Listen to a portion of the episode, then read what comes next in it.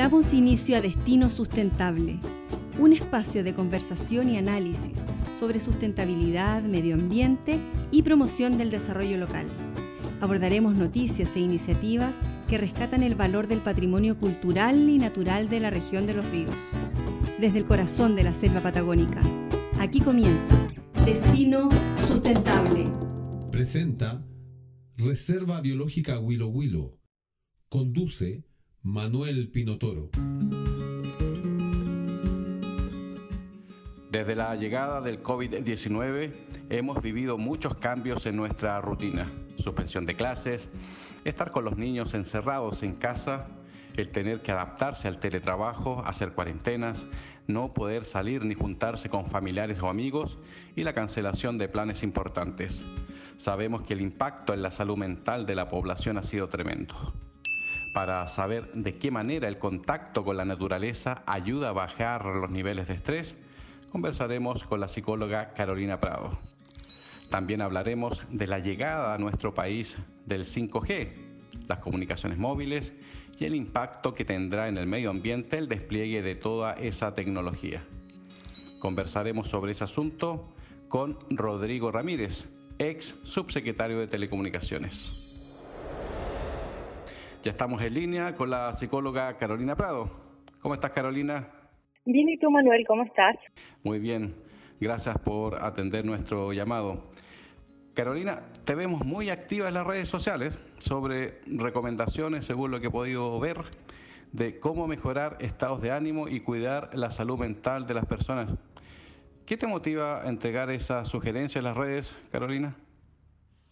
Mira, lo, lo principal es darme cuenta, después de, de, trabajar durante varios años como psicóloga y también como terapeuta energética, es el darme cuenta que las personas tienen la capacidad de, de, curarse a ellos mismos, tienen, todos tenemos la posibilidad de, de sanarnos a nosotros mismos. Entonces, eh, me interesa a través de las redes dar indicaciones para que las personas activen esa, esa sabiduría que uno tiene y, bueno, acompañarlos en, en, ese, en ese proceso, digamos. Esa sabiduría a la que te refieres es el conocimiento que uno tiene y que lo desconocemos, ¿verdad? Exactamente, eh, porque nos han enseñado que eh, para sanarnos de algún dolor de cabeza, algún dolor de estómago o alguna pena, siempre tenemos que recurrir a un tercero, a alguien, a algún médico, a algún psicólogo, ¿no es cierto? O incluso la educación de nuestros hijos la ponemos en manos de otras personas, eh, nuestra alimentación también, ¿no es cierto? Eh, ya no tenemos huertos en la casa o ahora se está reactivando recién eso, pero eh, generalmente ponemos todo afuera.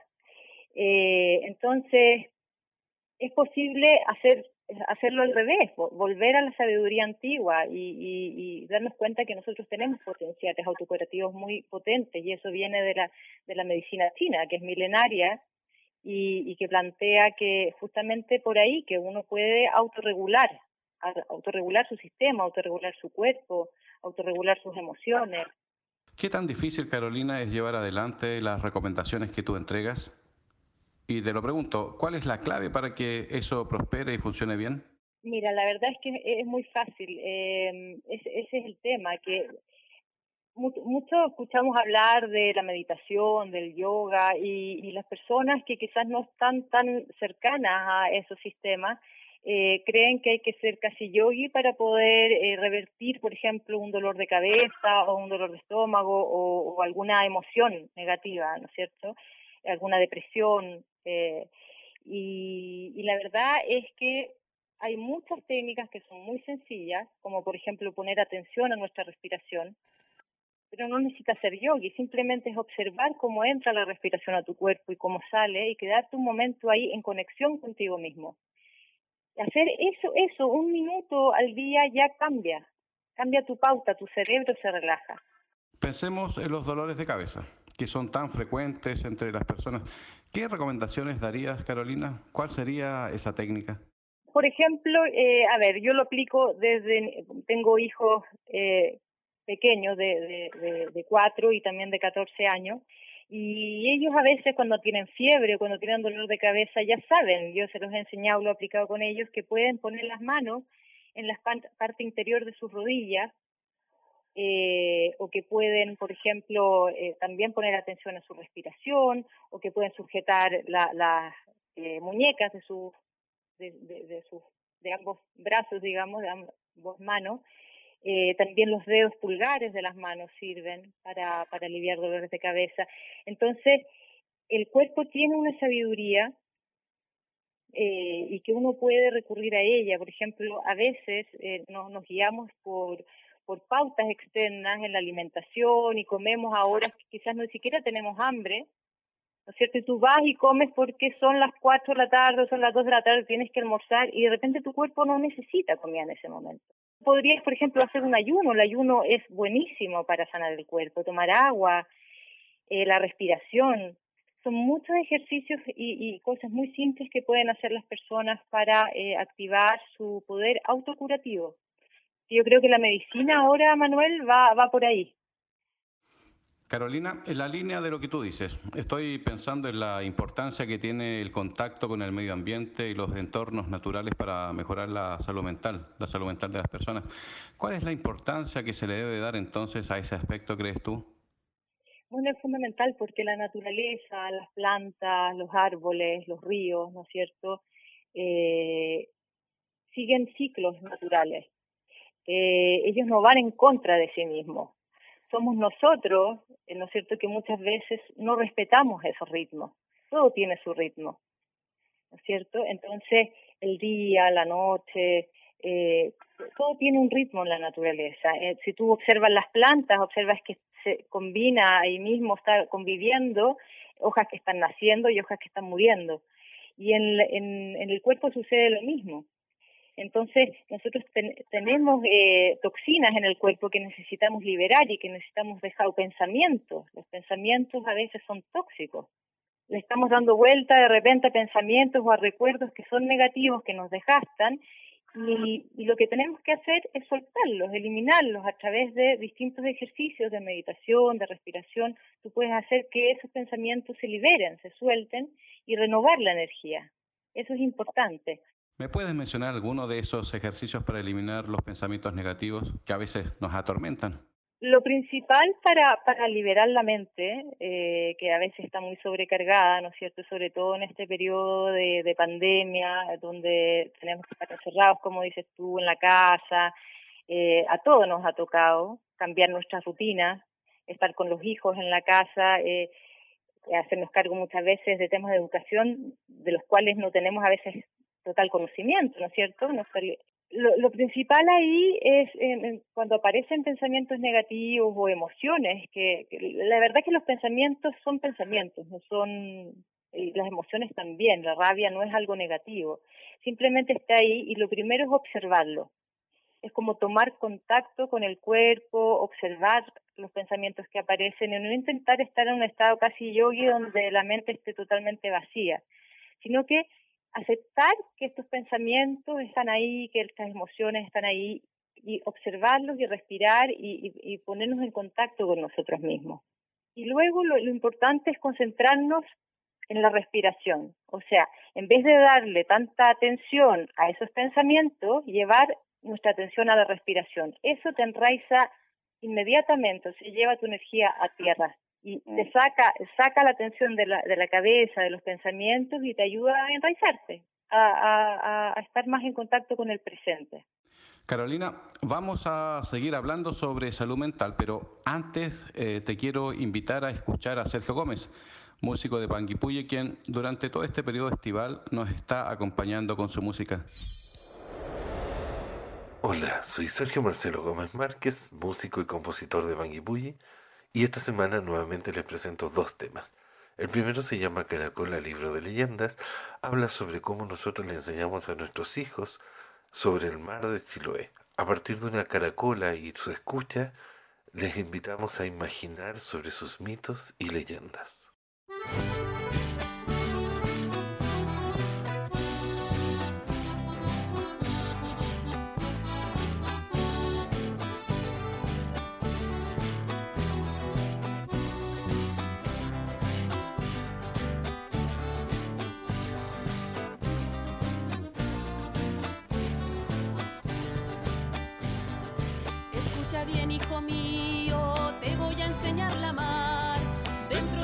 Caracola por mil sueños navegar. Dentro de una caracola por mil sueños navegar.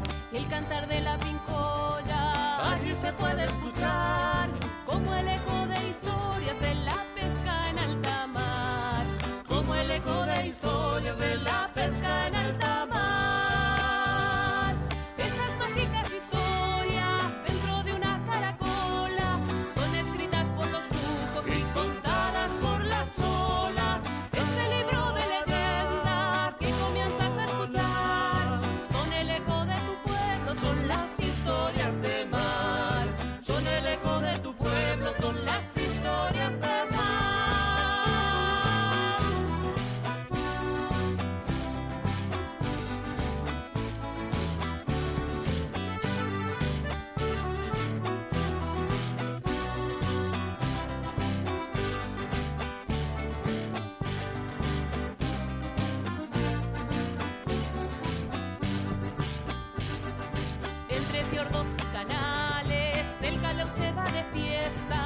cantar de la sirena se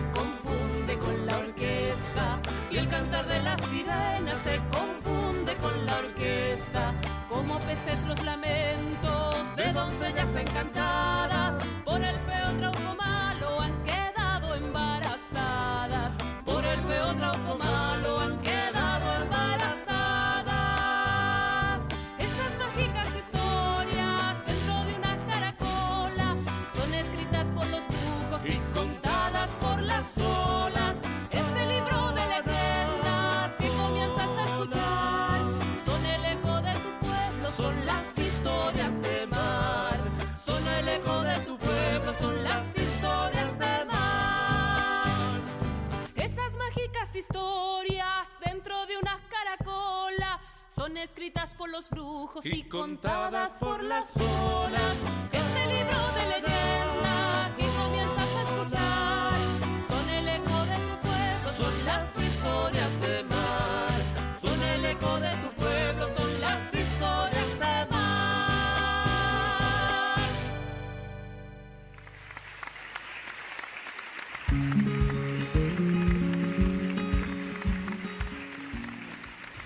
Volvemos a conversar con la psicóloga Carolina Prado. Carolina, en relación a la situación de pandemia que estamos viviendo, creo yo que todos los grupos etarios, sin distinción, se han visto afectados a causa de la emergencia sanitaria. Seguramente coincides conmigo. Hoy por hoy no hay nadie que se salve de este aspecto, creo yo. Entonces, ¿cómo crees tú que debemos mirar el futuro y qué hemos aprendido de esta situación de emergencia sanitaria? Para no volver a repetir malas prácticas, por ejemplo, en beneficio de la salud mental de las personas? Bueno, yo creo que, lo importante es darnos cuenta que nosotros somos, se está produciendo un cambio a nivel global, ¿cierto? Eh, que está cambiando nuestras pautas eh, de comportamiento. Eh, darnos cuenta que en el fondo somos parte de un ecosistema, que no somos seres separados, y que no podemos, eh, eh, no, somos seres separados, me refiero a la naturaleza, somos parte de ella. Entonces, no podemos actuar eh, ciegamente y gastar todos los recursos, agotar todos los recursos naturales, el agua, el aire, ¿no es cierto?, contaminarlo, porque finalmente no, se nos devuelve, nos afecta a nosotros. O sea, es muy importante darnos cuenta que somos parte de la naturaleza, que es importante cuidarla porque nosotros somos parte de ella eh, porque es el, lugar que va a acoger más adelante a las generaciones futuras y, y es importante entonces cuidar también la primera tierra, la primera tierra, el primer territorio, ¿no es cierto?, que es nuestro cuerpo.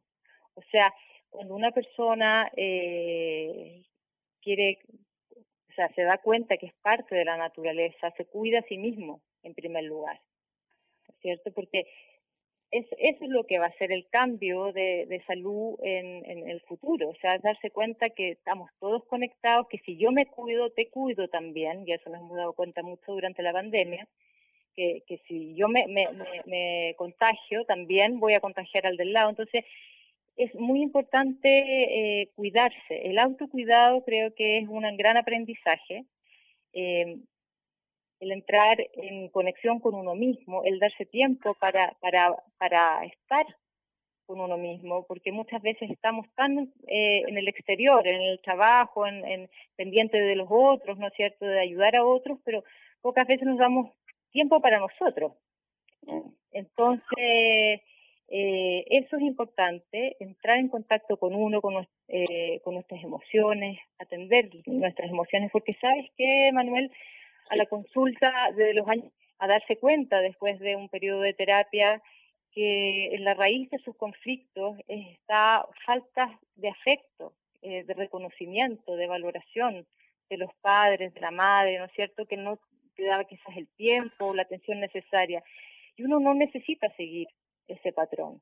Podemos cambiarlo, podemos darnos cuenta que nosotros podemos eh, conectar, atender con nuestras emociones, tratarnos con cariño, eh, respetar nuestros ritmos, y como te decía antes, darnos cuenta que podemos hacer muchas cosas para regular nuestra, autorregular nuestra salud. El cuerpo tiene una sabiduría inmensa. Entonces, eh, yo creo que el cambio eh, de visión, de paradigma, tiene que ver con darnos cuenta de que somos autogestores de nuestra salud y que podemos aprender muchas técnicas pequeñitas que podemos practicar día a día y integrar a nuestras rutinas diarias y con eso vamos a prevenir eh, que, que, llegue la enfermedad, porque no tiene por qué, no tenemos por qué enfermarnos si día a día estamos cuidándonos. Surge ahí entonces, Carolina, la recomendación de seguirte en las redes sociales para aprender más sobre autogestión de nuestra salud mental y aprender entonces técnicas de autocuidado. ¿Cómo te encontramos en las redes sociales? Mira, en las redes sociales estoy en Facebook eh, y me encuentran por mi nombre, por Carolina Prado. La verdad es que justamente quiero enfocar eh, mi trabajo y voy a implementar talleres online eh, durante este año para justamente enseñar a las personas estas técnicas sencillas que les pueden ayudar a mantenerse sanos. Y, y, bueno, y el eje de mi trabajo tiene que ver con el, con el reiki, con el canto, yo trabajo con cuencos, trabajo con la voz y todo esto son técnicas energéticas que lo que hacen es ayudar a armonizar el cuerpo y la mente antes de que se produzca algún desequilibrio, porque ya como te contaba, el desequilibrio puede llegar a una, a una enfermedad. Entonces el trabajo principal es la prevención. Y me encuentran, bueno, en, las redes por Carolina Prado, en Facebook, y también me gustaría dejarte el teléfono, más 569 755-15700. Más 569-755-15700. Ahí yo estoy encantada de, de, de, acoger y de, y de recibir a todas las personas que tengan inquietudes y interés en lo que estoy trabajando. Carolina Prado, muchas gracias por la entrevista. Muchas gracias, Manuel. Seguimos escuchando Destino Sustentable.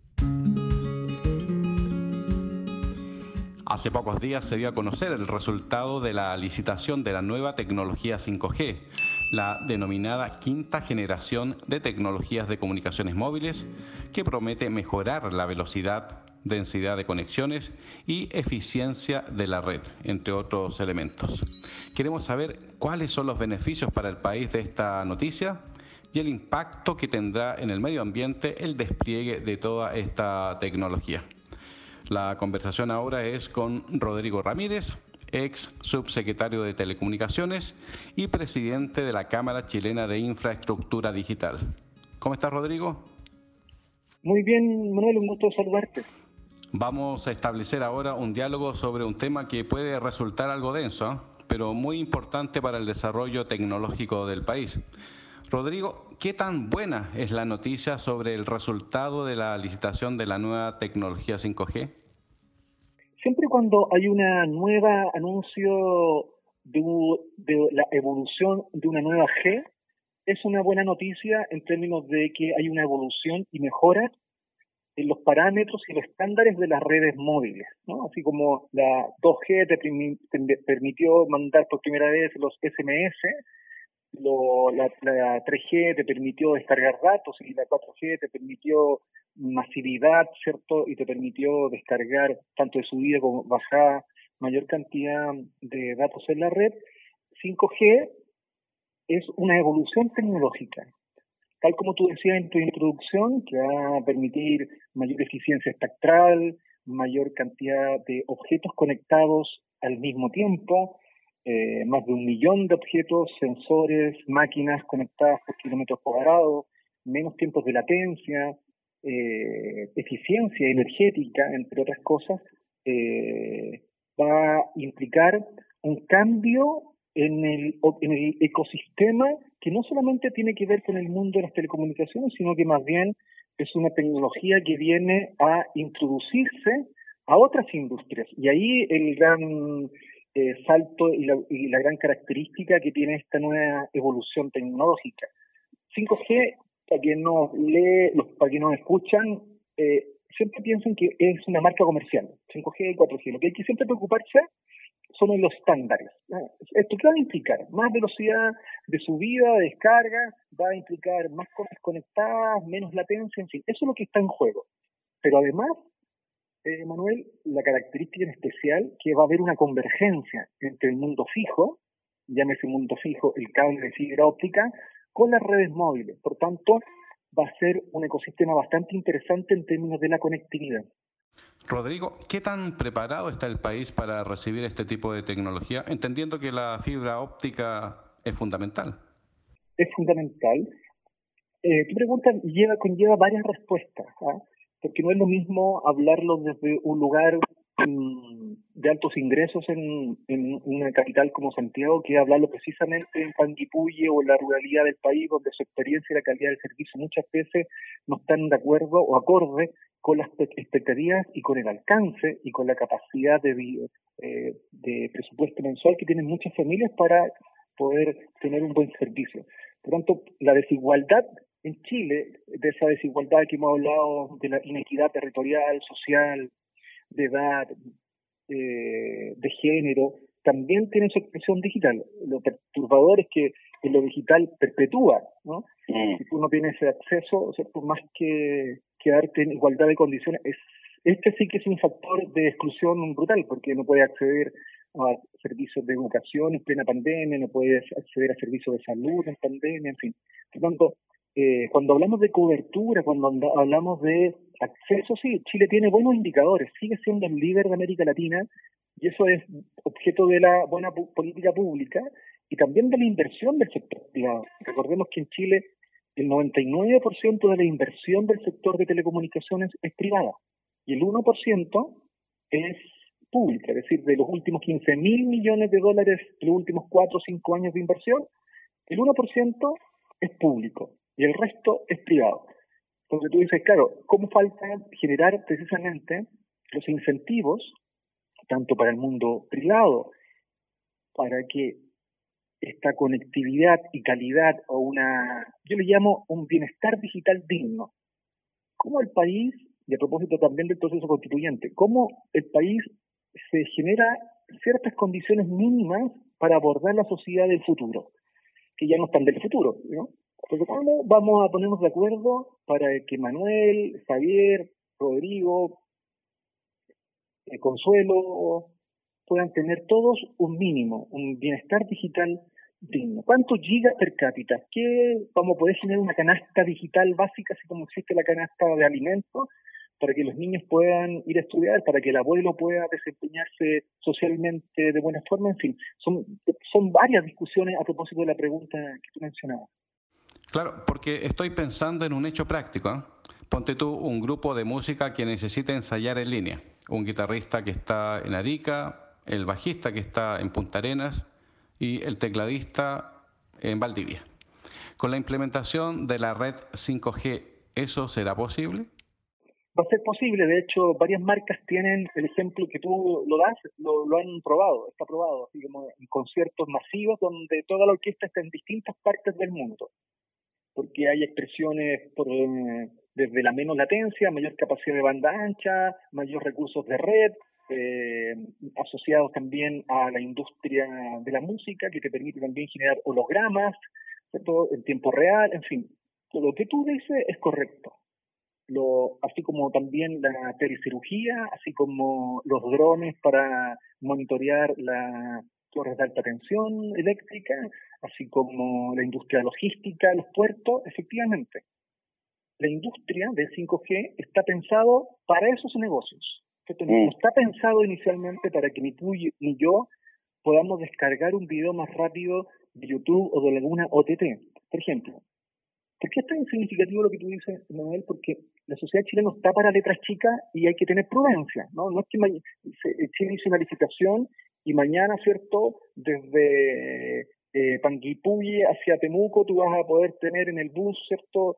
De los que se transitan, ¿cierto? Un, eh, un holograma que te vaya a ofrecer café y puedas ver en directo en 8K, ¿cierto? Un partido del Barcelona como si estuvieses inmerso en el Nou Camp. Eso no va a suceder. ¿no? Porque la gente puede decir, ah, mira, o puede decir, ah, con mi teléfono también voy a poder acceder a una nueva red. No, esto es una evolución. Todavía no hay un mercado maduro de teléfonos móviles aptos para recibir esta tecnología. Eh, hay que ver las economías de escala, por tanto, hay que tener mucha prudencia. Porque es una tecnología que, hoy día está en fase beta. Porque en el mundo no hay aún un, un, vehículo autónomo que se estén comerciando masivamente. Estos son todavía pruebas, son pilotos. Eh, todavía se están desarrollando aplicaciones que eh, hoy día tú lo puedes resolver también con otras eh, tecnologías. Por ejemplo, eh, habla mucho de 5G aplicado al mundo de la agricultura. Claro, el tema es que, o el mundo de la minería, el tema es que para acceder hoy a esa tecnología, quienes van a acceder son precisamente quienes tienen la, el CAPEX, esto, la inversión suficiente para poder generar esas redes dentro de esa faena, con el riesgo obviamente que los pequeños y microemprendedores que se dedican a lo mismo no tengan esa capacidad de compra y puedan también generarse otras desigualdades. 5G no está pensado para cortar la brecha digital. Eso es la primera definición. No está, no está entendido ni está desplegado para eso. Porque se, se, necesita mucha despliegue de infraestructura en el territorio, es decir, muchas pequeñas antenitas desplegadas a propósito de tu pregunta inicial también sobre la sustentabilidad y la sostenibilidad. 5G va a implicar una alta densificación de redes. ¿no? La tecnología que está pensado y que ha tenido buenos resultados para disminuir la brecha digital ha sido las redes 4G. ¿Por qué? Porque necesitas menos infraestructura eh, para poder desplegar más capacidad y poder, por tanto, tener mayor cobertura. Entonces, en un cerro, tú pones una antenita de una red 4G y puedes llegar a 12 kilómetros de distancia. Entonces, gran capacidad y buena cobertura. En cambio, las redes eh, puramente de 5G, vas a necesitar por lo menos cada 100 metros algún sistema radiante, alguna antenita, porque son altas, son bandas muy altas, por tanto no tienen mucha cobertura, pero sí tienen buena capacidad. Por lo tanto, Rodrigo, el impacto en el medio ambiente con la implementación del 5G será mucho más grande que la generación 4G. Va a tener un impacto significativo de una industria que eh, ha aprendido a generar modelos sostenibles y sustentables. Si tú recuerdas, en, nadie le gusta tener un sistema radiante, torre, antena cerca de su hogar, pero sí quiere estar conectado a las 7 días de la semana, las 24 horas, y cuando no lo está, reclama. No, existe por de pronto otra, otro invento que no sea la fibra óptica, es decir, tú tienes que hacer despliegue de terrenos para poder desplegar esa capacidad o esos respaldos y necesitas para las redes móviles tener pequeñas antenitas y o torres dentro de los cerros. Esa es una, industria eh, que ha tenido que cambiar sus procedimientos entre la regulación que se ha hecho, es decir, eh, comunicación con las comunidades, no, de la noche a la mañana, hace 10 años, apareció una torre, ¿cierto? Y tú, ¿quién, ¿quién pidió permiso para esto? La regulación en Chile, que es la más rígida que hay en América Latina, te pone ciertas condiciones que es, bueno por una parte y malo por otra. ¿Es bueno por qué? Porque no lo haces a espaldas de la comunidad, una industria que tiene que hacerlo de frente a la comunidad, ver las necesidades de conectividad. O sea, tú dices, mira, ¿sabes qué? En un lugar turístico eh, como Willow Willow, eh, puede ser que en algunos polígonos sea necesario tener conectividad, ¿cierto? Para que haga la transacción de la tarjeta de crédito, para que puedan pagar, pero quizás en otras partes no sea necesario porque hay que preservar la naturaleza y eso se hace de acuerdo y junto con las comunidades, ¿no? Eh, eso yo creo que Chile ha avanzado en una dirección correcta en términos de hacerlo juntos con las comunidades. Lo otro, pero lo malo, es que Hoy día, por ejemplo, si tú quieres atender comunidades de manera urgente, si sabes que toda la región de los ríos eh, o la región de los lagos eh, va a quedar en cuarentena, es decir, toda la gente se va para la casa ¿ah? eh, por el COVID, por el confinamiento, y sabemos que hay lugares dentro de las comunas que no tienen conectividad, en que me autoriza un municipio a yo poder poner una torre o una antenita o un cable de fibra óptica, tarda un año, cuatro meses. Es el promedio en Chile. Entonces yo, si le digo a un privado, sabes que necesito ir a atender esta comunidad, el lapso es ese margen de tiempo. Entonces no tengo la capacidad de resolverlo prontamente, con la dificultad que tú también relatabas al principio, ¿cierto? La falta de Pero yo creo que el tema de la sostenibilidad, de la sustentabilidad de una industria que va a ser más, cada vez más estratégica, hoy día, eh, por lo menos en términos de los decálogos, de las buenas prácticas, está dentro de las tres cosas principales de esta industria. Rodrigo Ramírez, vamos a ahondar en este tema sobre la relación entre desarrollo tecnológico y sustentabilidad, pero antes vamos a seguir escuchando a Sergio Gómez. La segunda canción es una cueca urbana que compuse para el disco Homenaje a la Cueca, que se llama Si tu amor es un martirio, y habla sobre el amor y desamor.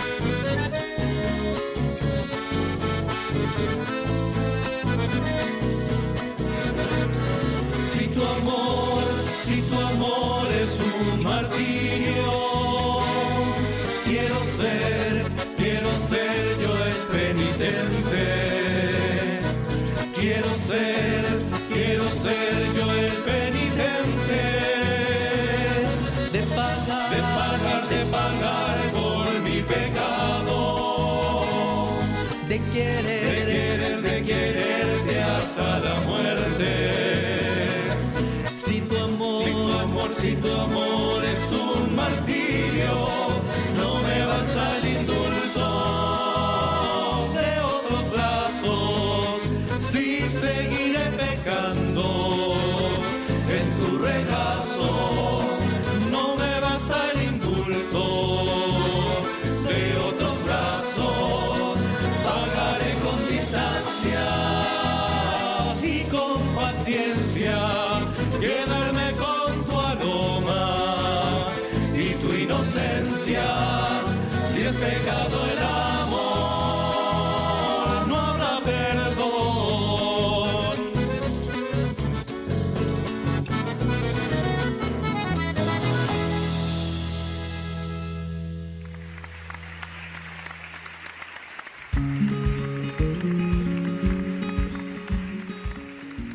Seguimos conversando con Rodrigo Ramírez, ex subsecretario de Telecomunicaciones y presidente de la Cámara Chilena de Infraestructura Digital. Rodrigo, antes de escuchar a Sergio Gómez, hablabas de sustentabilidad y su relación con la industria de las comunicaciones móviles. Desde la política pública, ¿cómo se concilia, crees tú, el concepto de sustentabilidad y el cuidado del medio ambiente con el desarrollo tecnológico del país? Yo creo que tu pregunta es extensiva para todos los sectores del país. Cuando uno quiere una sociedad eh, que sea capaz de reflexionar en tiempo real en los efectos que ha tenido la pandemia en nuestras vidas como un gran laboratorio ¿no? que está ocurriendo ahora, tú tienes que detenerte y saber que no puedes hacer seguir haciendo lo mismo. ¿No? Yo creo que hay un elemento, Manuel, que es crucial y yo creo que no le hemos tomado el peso eh, de lo que es o, o, o, lo que está ocurriendo a propósito del COVID. ¿Cuál es? Porque, lo primero, yo creo que todas las políticas públicas tienen que alinearse con los 17 eh, objetivos del desarrollo sostenible, cualquiera. Yo creo que esa es una condición. Cualquier indicador en, materia de desarrollo tecnológico por lo menos en lo que a nosotros nos compete en materia de despliegue de infraestructura, es alinearnos como indicador y de medición los 17 Objetivos de Desarrollo Sostenible, que tienen que ver con la erradicación, desde la erradicación de la pobreza, la lucha contra el hambre, energías renovables, en fin, lo que tú mejor que yo sabes, ¿cierto? Flora y fauna acuática, eh, buena salud, educación de...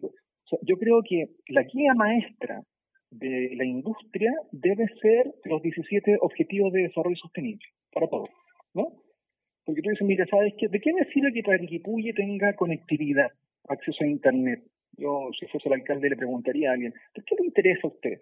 Bueno, ¿sabe, señor alcalde? Porque si usted aumenta 10% la penetración de Internet en su comuna, ese 10% de Internet tiene impacto objetivo en tanto por ciento en mejorar empleo, mejor educación, igualdad de género, eh, mejoramiento del sistema de agua potable, mejoramiento del cuidado de la flora y fauna, reducir el calentamiento global, en fin, todo lo que nosotros hacemos como industria, creo que como base, como habilitador, tiene que ser ese objetivo eh, del, desarrollo sostenible. Eso como, como primera cosa. Y lo otro es aprovechar la pandemia, como te decía yo, como el gran laboratorio. Entonces, mira, ¿qué hemos hecho distinto? ¿Qué hemos hecho eh, de manera, eh, no como lo veníamos haciendo ahora, en plena pandemia? ¿Qué hemos hecho distinto como país? ¿Qué, cambiamos algo de lo que veníamos haciendo en materia de cuidado de la naturaleza, de protección del medio ambiente? Eh, hemos aprovechado esta ocasión única de laboratorio en tiempo real ¿ah? de los desafíos que nos presenta eh, este cambio societal, ¿cierto? Este cambio eh, del paradigma. Yo creo que no.